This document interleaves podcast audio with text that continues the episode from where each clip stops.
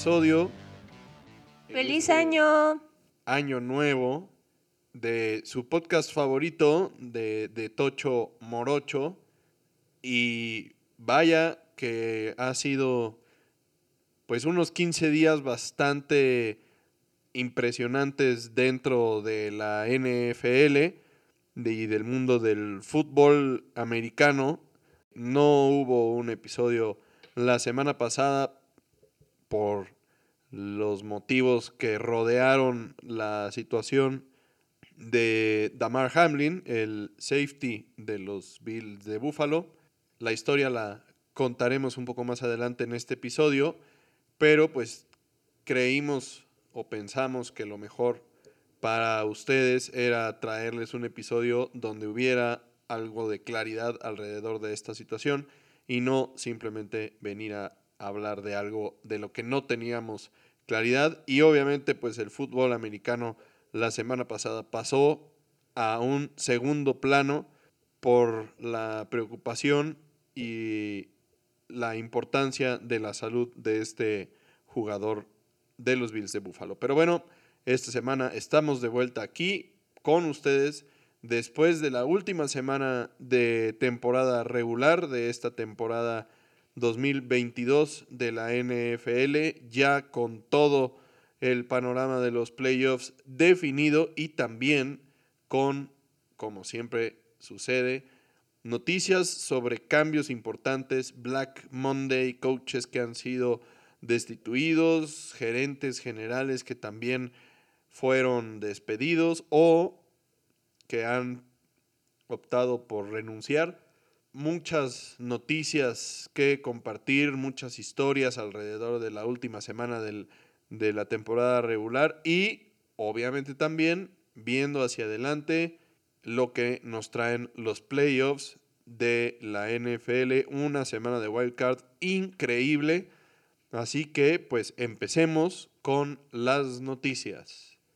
Sí, para abrir este segmento tenemos el resultado del campeonato colegial, donde los campeones defensores Georgia le pasaron completamente por encima a TCU en un juego en el SoFi Stadium que terminó 65 a 7. Esta es la mayor diferencia en puntos en una final colegial en la historia de esta tradición.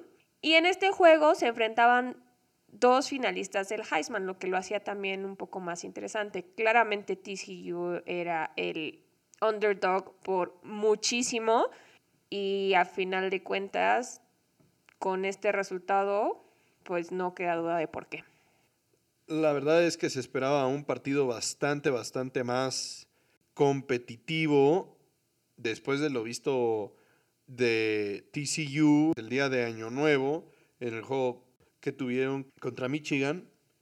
Y la verdad es que en este partido contra Georgia se vieron completamente rebasados. No sé si haya sido un, un tema de capacidad o, o de cansancio, más bien, de desgaste después de haber dado tanto en el partido de Michigan y que ahora pues hayan llegado cansados y desgastados y no hayan podido desempeñarse máximo de sus capacidades. ¿no? Uno de esos motivos sí se notó que fue el desempeño del quarterback de TCU, quien a pesar de ser, como ya mencionamos, un finalista de Heisman, tuvo un día muy, muy, muy malo, a diferencia de su contraparte Stetson Bennett, el quarterback de Georgia, que a final de cuentas recordemos que fue un walk-on. Bennett terminó con 304 yardas aéreas y 6 touchdowns, 4 por pase y 2 por tierra. De hecho, ya en, el primer cuarto iban 17 puntos arriba, que era una, es la diferencia también más grande para el primer cuarto en la historia de la final colegial, ¿no? Entonces, ellos sí le echaron todas las ganas desde un principio y los siete puntos que TCU pudo anotar fueron también en el primer cuarto y ya no pudieron hacer nada más. La verdad es que es impresionante la defensiva de Georgia de por sí el año pasado, que también fueron campeones. La defensiva fue la unidad que los catapultó y muestra de eso fue la cantidad de jugadores defensivos en particular que salieron de ese equipo a la NFL. Prácticamente este año jugaron con una defensiva completamente nueva, 11 jugadores que el año pasado no habían sido titulares. Y de nueva cuenta la defensiva ha sido la unidad que, que ha dominado durante toda la temporada. Es realmente impresionante la capacidad que tuvieron de volver a, ponerse en un nivel de campeonato, siendo que no eran los favoritos para, para ser campeones este año, justamente por lo que acabo de mencionar.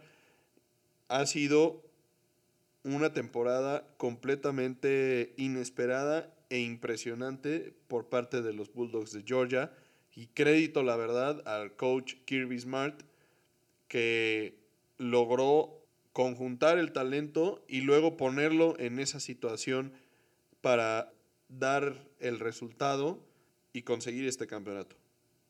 Georgia es el primer equipo en ganar campeonatos consecutivos desde el equipo de Alabama en 2011 y 2012, donde justo el head coach de los Bulldogs, Kirby Smart, casualmente fue el coordinador defensivo de Nick Saban, como sabemos, el head coach de Alabama. Y bueno, ya pasando a las noticias de Black Monday y de la salida de, de coaches de algunos de los equipos de la NFL, iniciamos con la noticia de que Lovie Smith, el coach de los Houston Texans, también fue el primer coach en ser destituido posterior a la temporada y por segundo año consecutivo los Texans despiden a su coach después de únicamente un año de estar a cargo del equipo y la verdad es que este es un tema que da muy mala imagen a la, front office de, de este equipo porque claramente le dan una sensación de inestabilidad tremenda a este equipo más todavía que el equipo en sí. O sea, la verdad es que el hecho de que estén corriendo coaches cada año, pues simplemente demuestra que no tienen claro qué es lo que quieren de su staff de coacheo. ¿Y qué más claro esto que Lobby Smith era su cuarto coach desde el 2020? Y es importante mencionar que el gerente general de este equipo llegó poco después del fallecimiento del dueño original de los Texans, un discípulo de Bill Belichick en, en, los, en los Patriotas y no ha logrado establecer una identidad para el equipo desde head coach y jugadores, una cultura, nada de esto y, la verdad es que no, no, no estoy muy seguro de que su trabajo esté siendo bueno, pero al parecer, pues evidentemente tiene el respaldo del dueño y, claramente su, trabajo no está en, en entredicho. Entonces, veremos a quién escogen como head coach y hacia dónde se va a mover este equipo en el futuro y si los resultados se van a dar o si vamos a esperar un año más y el que saldrá será el gerente general. Otra de las víctimas de Black Monday fue el head coach de Arizona, Cliff Kingsbury, quien en su cuarto año con el equipo fue cesado después de tener una temporada con un récord de 4 ganados y 13 perdidos, justo el mismo año que firmaron a Kyler Murray a un contrato súper millonario. Los Cardinals con Kingsbury al principio mostraban una mejoría, pero en estos cuatro años, en los playoffs, nunca dieron el siguiente paso y siempre terminaron las temporadas muy flojos, aunque hubieran empezado bastante fuertes y dándole esperanza tanto a la administración del equipo como a sus fans. Y también aquí es algo importante de mencionar que esta noticia nos llega 10 meses después de que lo firmaran a una extensión de contrato hasta el 2027. Y aún así no fue suficiente para que pudiera conservar su trabajo. Y miren, esta situación es, es bien delicada. No, no por el, el, hecho de que pues estén corriendo a un, a un empleado y que esta persona se vaya a quedar sin empleo a pesar de los miles de millones que, que ganan. La realidad para los, los Cardenales, y digo, en este podcast en varias ocasiones a lo largo de la temporada se dijo que de continuar los malos resultados, seguramente Cliff Kingsbury sería el pagador de toda esta situación y pues el resultado es como lo mencionó un servidor en particular, nada en contra de Kingsbury, nada en contra de los Cardenales. Sí me parece que Kyler Murray no es el coreback que le va a cambiar la historia a este equipo, pero esa sí es mi opinión personal. Respecto al equipo, a los Cardenales de Arizona, el hecho de que le hayan dado a Cliff Kingsbury una extensión de contrato hasta 2027 y que obviamente todavía le quedan cuatro años de ese contrato, obliga a Arizona a pagarle el restante de su sueldo de esos cuatro años. Y no hay un tope salarial, obviamente, para coaches. Por lo tanto, Arizona puede gastar lo que ellos quieran en coaches.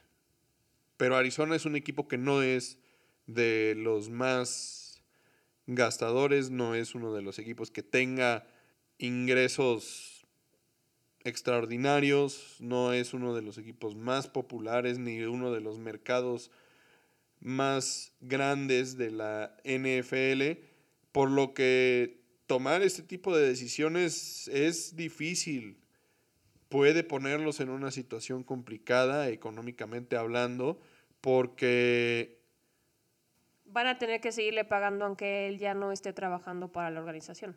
Y además de todo, no van a tener dinero para contratar a otro coach de un perfil muy alto porque pues obviamente tienes que seguir pagando, ¿no? Y, entonces se empieza a complicar y este tipo de espirales son las que hacen que los equipos malos pues sigan siendo malos porque cambian y cambian y cambian de coaches y al final de cuentas siguen gastando en eso y se quedan sin dinero para invertirle al equipo.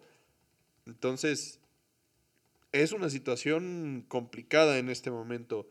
También comentar que el gerente general Steve Keim también renunció por temas de salud. De por sí él ya había tomado un par de meses de ausencia justamente por temas de salud y hoy decidió comunicarle al equipo que pues no va a regresar a cubrir su puesto para la temporada siguiente y entonces Arizona tendrá que buscar un gerente general y un nuevo coach para liderar a Kyler Murray, quien definitivamente no va a salir del equipo pronto por el contrato tan inmenso que le dieron al principio de la temporada.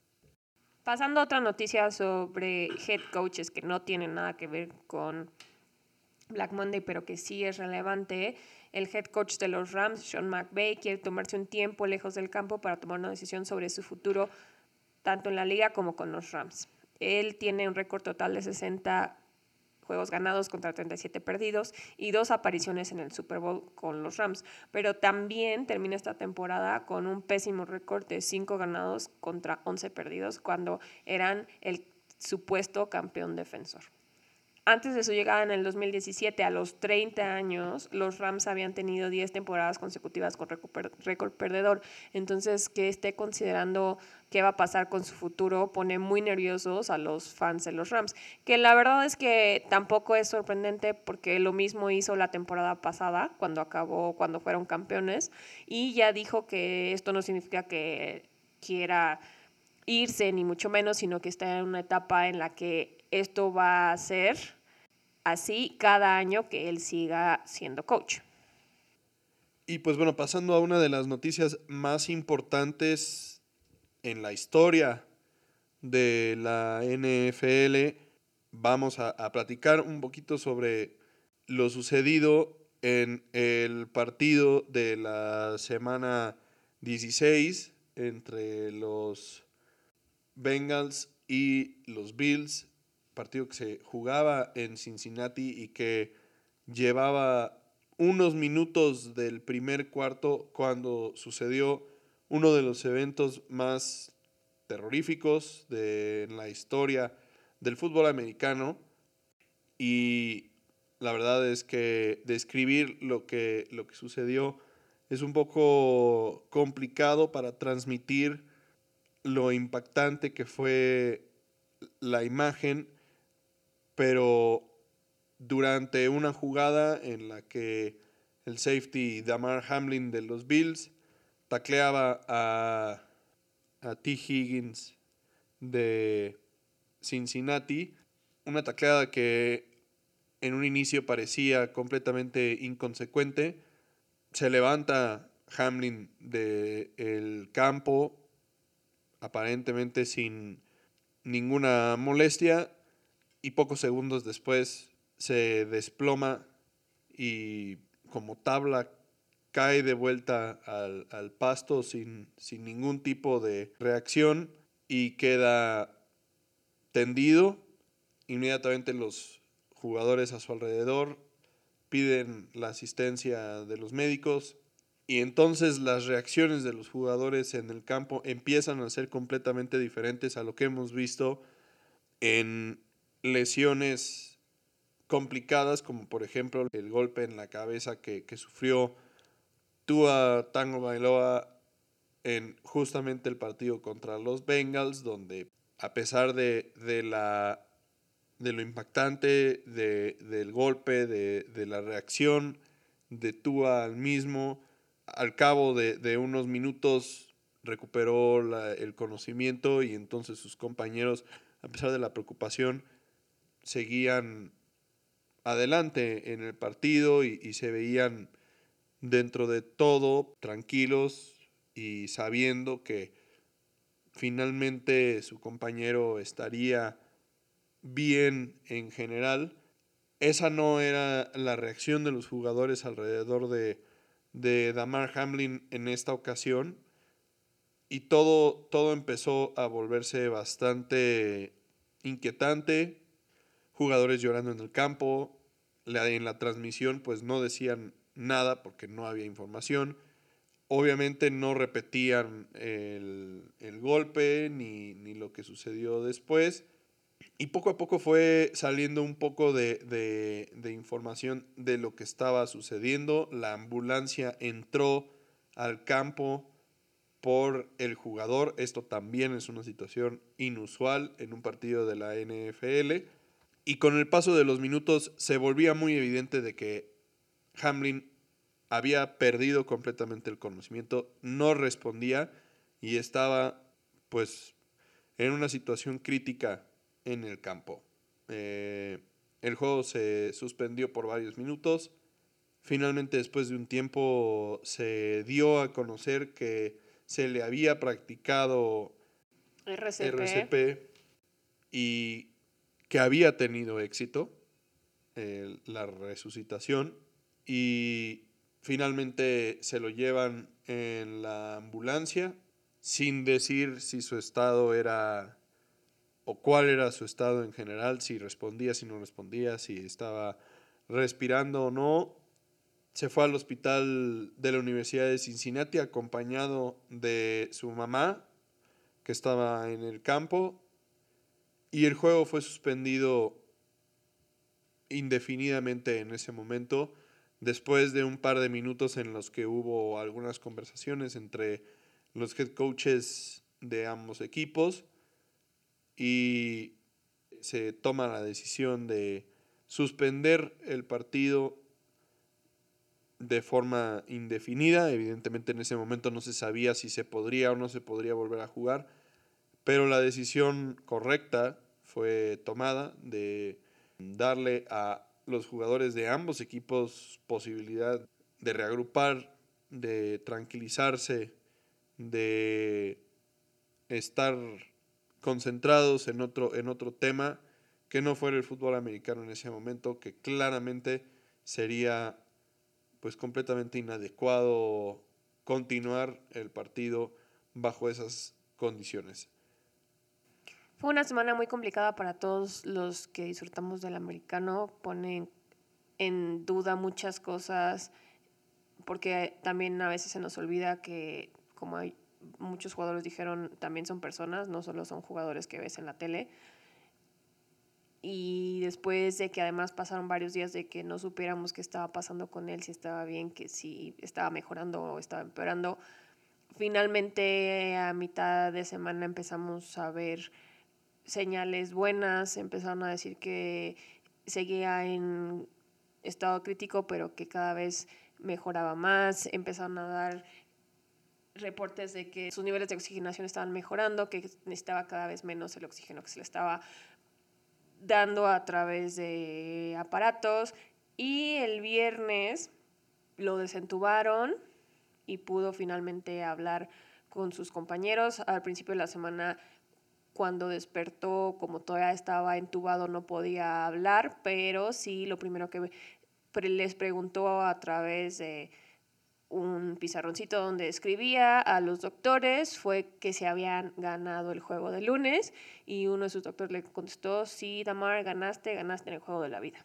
¿no? Y finalmente, como les decía, el viernes pudo hacer una videollamada con sus compañeros que estaban muy contentos de verlo y además él estaba muy agradecido de todo el apoyo y el amor que se le había brindado a él y a su familia en ese periodo tan difícil. De hecho, pues él había tenido, había empezado una fundación y una campaña de recolección de juguetes en el 2020 y su meta era conseguir 2.500 dólares y ya para el jueves de la semana pasada el GoFundMe iba en 8 millones de dólares, ¿no? Que su familia también dijo que se iba a pasar a otra plataforma para poder administrarla y poder hacer llegar esos recursos a quien más lo necesitara. Y la buena noticia de esta semana es que ayer lunes finalmente no fue dado de alta, pero sí sus doctores le dieron la luz verde para que fuera trasladado a Buffalo para continuar su recuperación. De hecho, lo movieron en ambulancia aérea y tuvo supervisión médica durante todo el camino. Los doctores de Cincinnati estuvieron en contacto tanto con los paramédicos que lo trasladaron como con los doctores de Buffalo y ya todo está bastante estable. Los reportes son muy buenos. No parece que no tiene ningún tipo de daño en el sistema nervioso, puede caminar de manera normal, pero sí tiene que seguir bajo observación, sobre todo ahora que se hizo este traslado, que porque siempre pues en estas situaciones es algo muy pesado este tipo de viajes, entonces va a quedarse en observación, tiene que seguir obviamente teniendo terapia física y terapia ocupacional y pues estaremos muy, al pendientes de cómo siga la recuperación de Damar Hamlin. Ojalá y pues bueno, esto porque les adelanto un poco lo que vamos a hablar al final, pero ojalá su equipo le pueda dar el mejor regalo que sería pues un trofeo Lombardi. Sí, realmente toda la semana pasada, previo a los partidos, la incógnita respecto a la situación de Damar Hamlin fue la historia principal. Se discutió en algún momento que si no había reportes favorables o un poco de claridad respecto a su estado, si los Bills de Buffalo jugarían el partido o no. Hubo, hubo, muchísima incertidumbre alrededor de, todo este episodio. Y hasta el momento ahorita, la verdad, las, las noticias del miércoles en adelante han sido bastante buenas y parece que podrá recuperarse y digo, en este momento evidentemente la, la pregunta de si podrá o no volver a jugar fútbol americano más adelante en, su vida, me parece que es algo que no está sobre la mesa todavía, pero el simple hecho de que, de que ya lo hayan podido transferir a otro hospital y demás es una gran noticia. Y bueno, los, los Bills salieron adelante, jugaron su partido en contra de los Patriotas, no fue un partido fácil, pero sí lograron conseguir la victoria y fue un juego cargadísimo de emociones que, del que platicaremos un poquito más adelante. La siguiente noticia que les traemos es también de otro jugador, obviamente nada tan dramático ni escandaloso como fue lo de Damar Hamlin, que esperamos no se repita nunca. Pero sí les platicamos que el coreback Baker Mayfield ya es agente libre después de brillar en su primer partido con los Rams. Recordemos que comentamos sobre eso en uno de los episodios pasados, que justo cuando llegó a los Rams no se sabía si iba a jugar o no, porque llegó a mitad de semana y tuvo dos días para prepararse y finalmente salió con todo y ganó el partido, ¿no?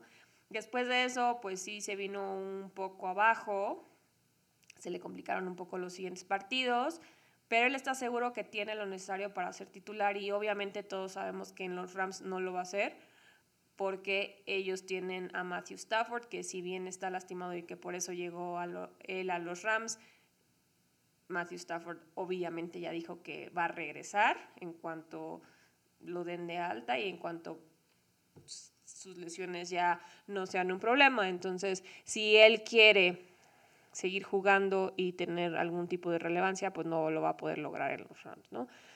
El problema de Baker Mayfield es que entra a la agencia libre en una época muy complicada porque en la siguiente temporada habrá más corebacks veteranos en la agencia libre que lugares disponibles. Porque entre los posibles candidatos en la agencia libre tenemos a Tom Brady, a Lamar Jackson, a Gino Smith, a Daniel Jones, a Jimmy G y a Sam Darnold, entre otros, y hasta el momento.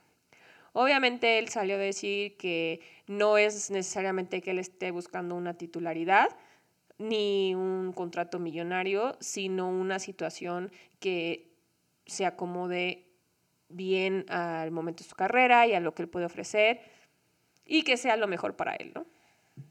Por último, y en una noticia, pues que tal vez nos da un poco de claridad sobre lo que esperan y también lo que están dispuestos a hacer los dueños de los Broncos. Invirtieron 400 mil dólares en cambiar el pasto del de, estadio Mile High para el último partido de la temporada. Y bueno, esto como muestra de que no escatimarán en gastos para regresar al equipo al camino de la victoria. Obviamente, lo primero que tendrán que hacer será contratar a un coach que tenga un plan de acción bastante claro sobre lo que van a hacer con Russell Wilson, que por el momento se ve como la opción a futuro. Y bueno, para cerrar esta sección les traemos también una pequeña nota sobre el draft del 2023. ¿Por qué? Porque esta última jornada de la temporada regular obviamente ya definió varios de los, de los picks y en qué orden van a aparecer. Hasta el momento tenemos confirmados 18 picks. Y estos son, en primer lugar, los Bears, que suben un lugar porque los Texans decidieron cerrar su temporada con una victoria ante los Titanes. Entonces, pues una victoria dolorosa. Costosa. Porque sí necesitaban ese primer pick. pero es, es, un, es un tema controversial, ¿no? Porque creo yo que eso fue el motivo, uno o uno de los motivos por los que quitaron a Lovie Smith, porque seguramente el dueño y el gerente general pues, estaban muy interesados en la primera selección, pero pues al final tú coachas a tu equipo para ganar y pues, si tienes la oportunidad lo vas a hacer y, y pues ni modo, ¿no? Pues sí, qué mejor forma de levantarles el ánimo que tan bajo lo traían que con una victoria que nadie pensaba que fueran a conseguir. A fin de cuentas también tienen otro pick en los primeros 18 que les vamos a mencionar. Entonces, si manejan bien las cosas, podrían conseguir algo que tenga un efecto positivo en la siguiente temporada. Y además, pues el segundo pick tampoco es tan abajo, ¿no? O sea, sí no te vas a llevar a la primera selección del draft, pero la verdad es que los Texans tienen tantas necesidades que el pick 2 de todas maneras les va a caer muy bien. Y bueno, increíblemente los Cardenales de Arizona que en algunos de las predicciones para esta temporada los Cardenales pudieron haber sido los campeones de la división oeste de la Nacional y véanlos dónde están ahora dentro del top 5 del draft, en este caso con la tercera selección, bastante impresionante e inesperado resultado de la temporada para este equipo.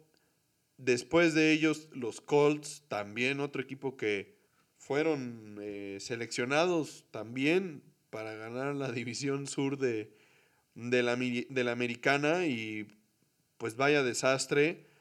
De este equipo no se ha dicho nada respecto a la posición de head coach a largo plazo. Todavía digamos que el head coach interino Jeff Saturday sigue en el puesto y aún no se ha hecho público nada más. En el quinto lugar, bajando dos posiciones, tenemos nada más y nada menos que a los Seahawks por el trade que tuvieron con los Broncos por Russell Wilson. Y esto también es una oportunidad muy importante para los Seahawks porque ellos no están acostumbrados a tener picks tan altos. Y justo en este momento que aunque Pete Carroll dice que no es de reconstrucción y que la verdad tuvieron mejores resultados de lo que, de lo que pudimos esperar gracias a Gino Smith, pues sí van a tener que tomar decisiones muy importantes, ¿no? Sobre todo, como ya mencionamos, porque Gino Smith va a ser agente libre, ¿no? Entonces, si van a querer conservar a Gino Smith, si van a ir por un quarterback, si van a tratar de cubrir esos huecos que tienen todavía a la defensiva o a la ofensiva, en la línea ofensiva. Entonces, pues va a ser muy interesante ver qué logran hacer con este pick tan alto. Después de eso, pues tenemos a los Lions, otro equipo que la verdad tiene un pick bajo por temas de trades con los Rams. Aquí ellos van a, van a conseguir una, un, muy buen pick y, y, los resultados con Jared Goff no fueron malos, entonces empezamos aquí a discutir si realmente los Rams fueron los ganadores, entre comillas, de ese trade, o si los Leones, que esta temporada mostraron una mejoría bastante notable y ahora tienen dos picks dentro de los 18 que ya están definidos en este momento. Que es el mismo caso que con los Seahawks, ¿no? Que nadie tenía duda de que los ganadores de ese trade habían sido los Broncos porque ganaban a Russell Wilson y a fin de cuentas pues ya vimos lo que sucedió tanto con los Seahawks como con los Broncos. Después de los Leones, en la séptima posición tenemos a los Raiders, en la octava a los Falcons, en la novena a las Panthers, en la décima a las Águilas de Filadelfia. Un pick bastante peligroso porque con los resultados que hemos visto durante esta temporada no tendrían nada que hacer tan arriba en el draft y que si de por sí en esta temporada dieron miedo y nadie se quería enfrentar a ellos, ahora imagínense qué va a pasar si consiguen un súper, súper candidato con el pick número 10. Igual esta posición la tienen obviamente por un trade que se realizó. Y bueno, pues, al final de cuentas, ellos en este momento pues, son el, el líder de la conferencia nacional. Claramente su pick de este año no está dentro de los primeros 18, así es que en algún otro momento seguramente los veremos con un segunda, una segunda selección dentro del entre los picks 19 y 32. Pero bueno, por el momento este pick sí lo tienen ahí y como dices es muy peligroso eh, que tengan un, un, pick tan alto. Después de ellos en la, en la décimo primer posición tenemos a los Titanes de Tennessee, quienes también tuvieron una temporada bastante pobre. Después en el número 12 tenemos a los Texans, seguido de los Jets, quienes decepcionaron al final de la temporada, pero construyen una buena base y, este buen pick podría ser interesante. Los Patriots, que tienen bastante trabajo que hacer. Los Packers, que también tienen bastante trabajo que hacer. Y será muy interesante, pues, toda la off-season para este equipo. Y ya lo vimos, como lo hemos visto las últimas dos temporadas, el drama que se va a armar con Aaron Rodgers, se va a cortar las vestiduras y va a decir que es que no tiene armas y va a hacer que van a hacer que el, el equipo le ruegue que regrese y va a hacer todo sobre él y el drama, entonces veremos qué van a hacer los Packers con este pick 14. Después de ellos, los Commanders, quienes se quedan fuera de los playoffs de forma bastante decepcionante.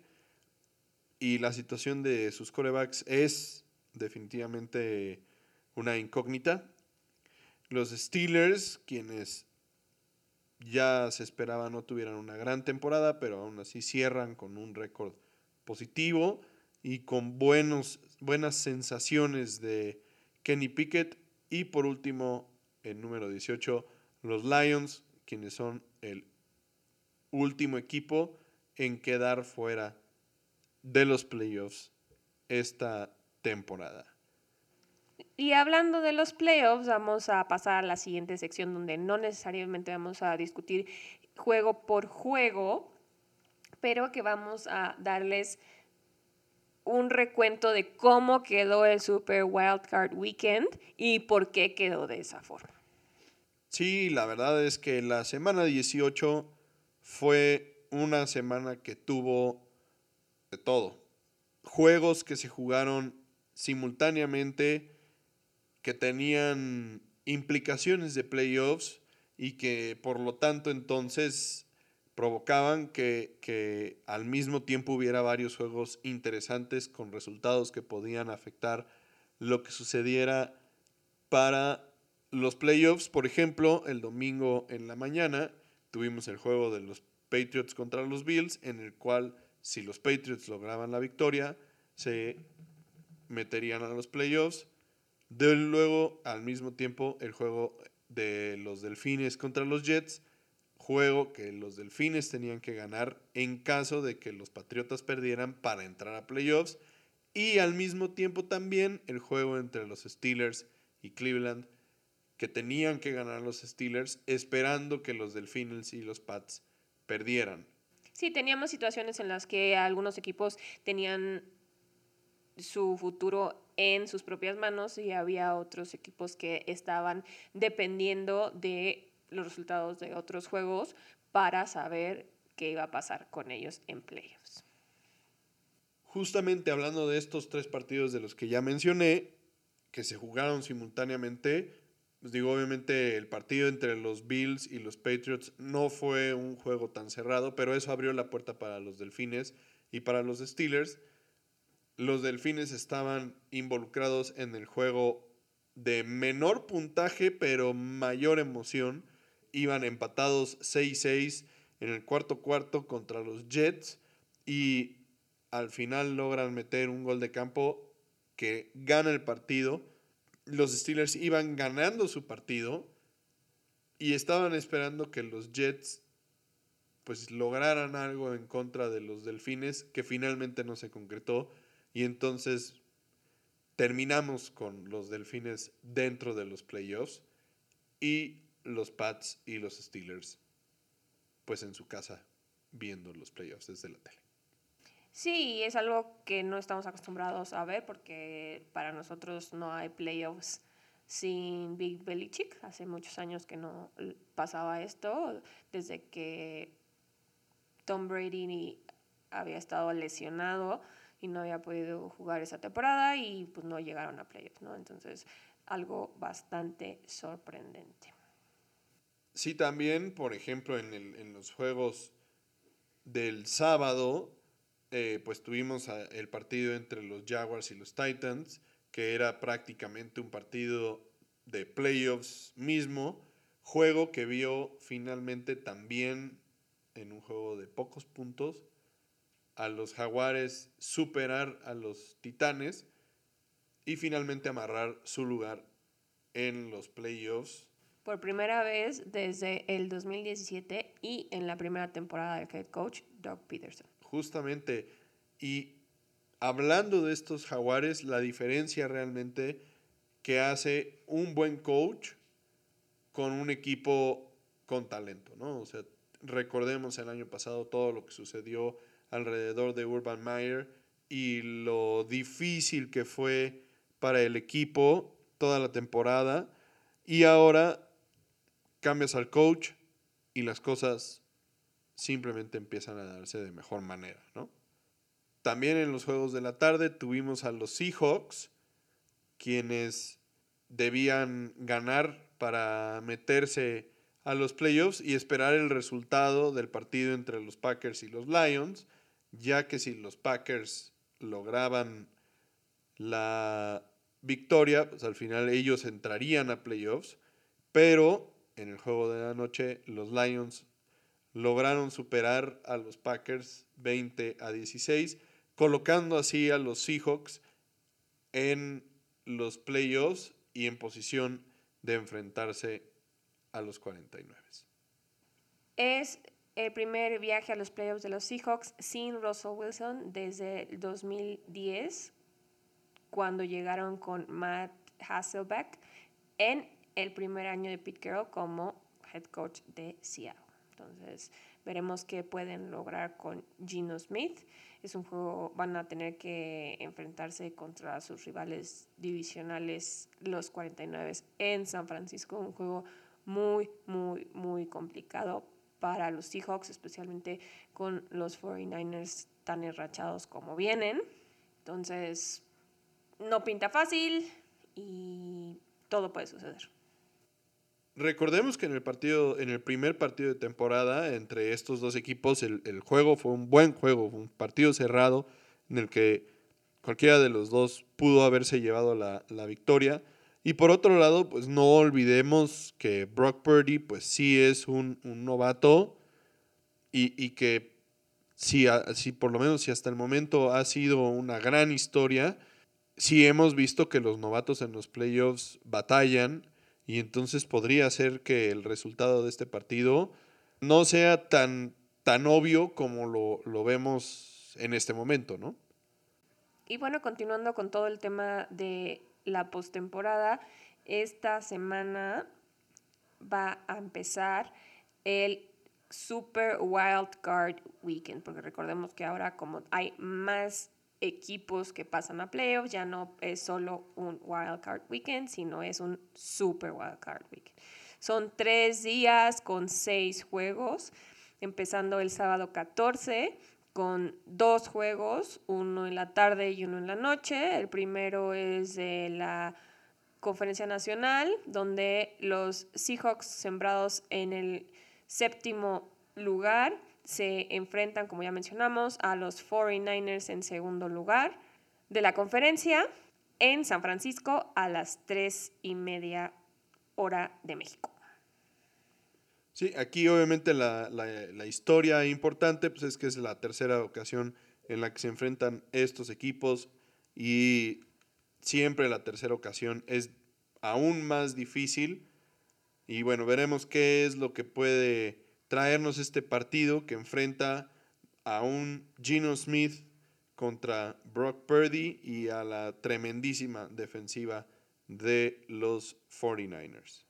Y el segundo juego del sábado es un juego de la conferencia americana en el que los Chargers sembrados en el quinto lugar visitan a los Jaguars en cuarto lugar a las 7:15 de la noche. Y justo los Chargers llegan a este juego y llegan sembrados en ese lugar porque en el juego de la semana 18 gracias a la derrota de los Ravens ante los Bengals en el mismo día que ellos jugaban, pero más temprano.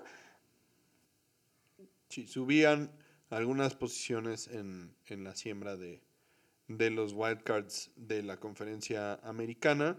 Y por el lado de los jaguares, pues como ya habíamos comentado, en el partido del sábado por la noche, pues, aseguraron su lugar como campeones de la División Sur y por lo tanto pues recibirán este partido en Jacksonville, un regalo para la gente de Duval.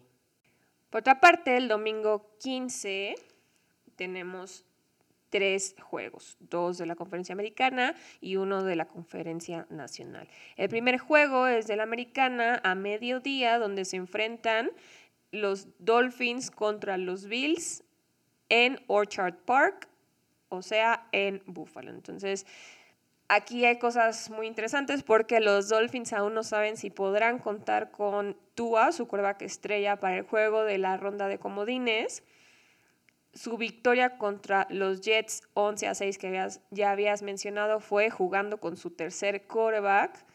Entonces, la verdad es que les gustaría por lo menos poder jugar con el segundo quarterback, pero pues no sabemos si eso vaya a ser posible.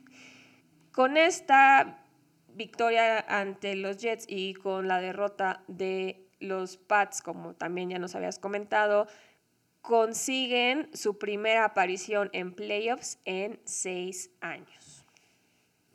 Por su parte, los Bills no pudieron quedarse con el primer lugar de la conferencia debido al juego que quedó suspendido en contra de los Bengals de Cincinnati, por lo que en caso de que el partido de campeonato de la conferencia americana fuera en contra de los Chiefs, entonces se jugaría en una sede neutral para intentar no afectar la competitividad de ambos equipos ante la situación que se vivió en ese partido. Pero bueno, por otro lado, los Bills con el segundo lugar en el que están sembrados, pues si los Chiefs llegaran a sufrir una derrota durante los playoffs, entonces los Bills también recibirían los playoffs en casa. El segundo juego del domingo a las tres y media es de la conferencia nacional y enfrenta a los gigantes sembrados en el sexto lugar contra los vikingos en tercer lugar en Minnesota. Por su parte, el último partido del día domingo a las 7:15 de la noche enfrenta a los Ravens en contra de los Bengals. Los Bengals en el partido de la semana 18 ya enfrentaban a los Ravens y lograron derrotarlos 27 a 16 y esto les aseguró la localía en el juego de comodines en contra de los mismos Ravens, situación que no hubiera sucedido si los Ravens hubieran ganado el partido, ya que si bien los Ravens no podían asegurar el título divisional, sí hubieran obligado a que este partido se jugara como local en una división definida por el volado, que pues se evitó gracias a que los Bengals sí ganaron el partido. Los Ravens también están en la misma situación que los Dolphins porque también jugaron con su tercer coreback y esperan contar ya sea con Lamar Jackson o Tyler Huntley para este juego, aunque tampoco tienen mucha claridad al respecto. Pues ya sería algo complicado tanto para los Ravens como para Lamar Jackson, como ya hemos comentado, porque sería, ya son seis juegos en los que Lamar no puede jugar ya sea por lesión o por salud, y esto complica mucho su situación para la siguiente temporada. Y bueno, el último partido de Super Wildcard Weekend es el del lunes 16, partido que enfrentará a los Cowboys, quienes visitan a los Bucaneros de Tampa Bay, el único equipo que se mete a los playoffs con récord perdedor de 8 y 9, pero como siempre, enfrentar a Tom Brady en playoffs es un reto bien grande. Y también consideremos que los Cowboys no cerraron como querían la temporada con una derrota bastante vergonzosa contra los Commanders, donde perdieron 26 a 6. Sí, la verdad es que los resultados de los vaqueros durante esta temporada han sido bastante impredecibles Y con esa situación, la verdad es que es bastante difícil tener un buen desempeño, por lo que a pesar de que los vaqueros puedan ser favoritos y de que tengan un mejor récord que los bucaneros de Tampa Bay, llego a este Super Wildcard Weekend con muy pocas esperanzas para mi equipo. Hay que considerar también que Tampa Bay sigue plagado por las lesiones y en este juego de la semana 18 perdió a otro centro, Robert Hainsey, y al wide receiver Mike Evans en el primer cuarto. Mike Evans salió por salud, no por lesión, pero aún no se sabe la gravedad de la lesión del centro, ni si Evans va a estar disponible, ¿no? Entonces, sí es un juego interesante porque como bien dices, Tom Brady es Tom Brady y recordemos que los Cowboys han tenido muy malas experiencias en los playoffs y que no han podido pasar del primer juego en muchos años. Entonces, veremos quién de estos dos equipos es el menos peor en este juego. Por su parte, como sabemos, los líderes de cada conferencia descansan y en este caso son los Chiefs quienes aseguraron el primer lugar de la AFC gracias a su victoria del sábado 31 a 13 contra los Raiders en un juego que la verdad pintaba mucho más interesante pero que como bien dijimos toda la temporada los Raiders podían darlo todo o quedar a deber. Por el lado de la NFC, los que descansan son los Eagles porque se quedaron con el primer lugar de la de la conferencia gracias a su victoria 22 a 16 de la mano de Jalen Hurts, quien regresa por primera vez en tres semanas, contra unos gigantes que descansaron a la mayoría de sus titulares. Entonces, ellos ya tienen asegurada la localía y el descanso y nada más están en espera de los resultados del Super Wild Card Weekend. Sí, y bueno, como recordatorio, a pesar de que ya lo habíamos mencionado, en caso de que los Chiefs y los Bills se enfrenten en el juego del campeonato de la conferencia americana, el juego sería en una sede neutral debido al juego que se tuvo que cancelar de la semana 17 entre los Bills y los Bengals por el accidente de Damar Hamlin. Hasta este momento no se ha establecido cuál sería la sede que se utilizaría en caso de que se presentara esta situación, pero seguramente es algo que deberán de definir pronto porque pues los equipos y los aficionados de ambos lados querrán ir a este partido y hacerlo con, con anticipación pues, es siempre es mejor. Ya para cerrar este episodio, les vamos a dejar nuestros pronósticos actualizados ya con los resultados de el cierre de la temporada, sabiendo quién, qué equipos pasaron al Super Wildcard Weekend y a los playoffs. Probablemente no sea lo que habíamos visualizado al principio de la temporada, pero con los resultados hasta este momento, cuéntanos, JC, ¿a quién ves tú llegando al Super Bowl y qué ruta va a tomar? Pues bueno, la verdad, yo creo que el Super Bowl será entre los Bills de Buffalo y San Francisco. Los Bills obviamente tendrían que haber ganado el juego de campeonato de la conferencia americana en contra de los Chiefs, quienes yo creo que vencerán a los Chargers, quienes habrán vencido a los Jaguars.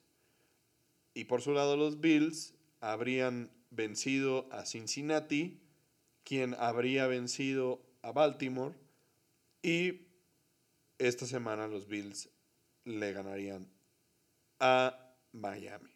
Por el lado de la conferencia nacional, San Francisco conseguiría su lugar en el Super Bowl ganándole a las Águilas de Filadelfia, quienes se enfrentarían en la ronda divisional en contra de los Vaqueros, que a pesar de los pesares, espero le ganen a Tampa Bay. Por el lado de los 49ers, pues tendrían que ganarle a los vikingos de Minnesota. que a su vez le habrían ganado a los Gigantes de Nueva York y San Francisco habría superado en la ronda, en la ronda de comodines a su rival divisional, los Seahawks. El campeón del Super Bowl, aquí sí me mantengo con mi selección del principio del año, serían los Bills de Buffalo. Por mi parte, tengo un bracket bastante similar al tuyo, pero sí tengo algún, uno que otras diferencias, ¿no? Empezando por el lado de la americana, yo creo que los Jaguars le ganan a los Chargers, los Bengals le ganan a los Ravens y los Bills le ganan a Miami. Por lo tanto, en la ronda divisional, los Chiefs estarían enfrentando a los Jaguars y estarían ganando. Y los Bengals estarían enfrentando a los Bills, quienes también estarían ganando. Entonces, el juego de la conferencia americana sería entre los Bills y los Chiefs y veo a los Bills ganando y pasando al Super Bowl. Por el lado de la nacional, Dallas yo creo que tiene chance de romper la maldición ganándole a Tampa Bay. Los vikingos le ganarían a los gigantes y San Francisco desafortunadamente le ganaría a los Seahawks. En la ronda divisional, los vaqueros no van a poder contra las águilas de Filadelfia y San Francisco le va a pasar por encima a unos vikingos que pueden tener un muy buen día, pero también pueden tener un muy mal día y me parece que ese va a ser el caso. Por lo tanto, mi predicción para la ronda de la conferencia de la NFC es un juego entre las Águilas de Filadelfia y los San Francisco 49ers, el cual se queda en manos de las Águilas. Por lo tanto, mi Super Bowl sería Bills Eagles y igual que tú, yo creo que este año finalmente los Bills se van a llevar un trofeo Lombardi. Que como mencionabas al principio del episodio, pues sería el regalo perfecto para Damar Hamlin y toda la situación que se vivió y se ha vivido estas últimas dos semanas alrededor de la NFL y sería pues la cereza en el pastel para todos aquellos que creen en las teorías de conspiración.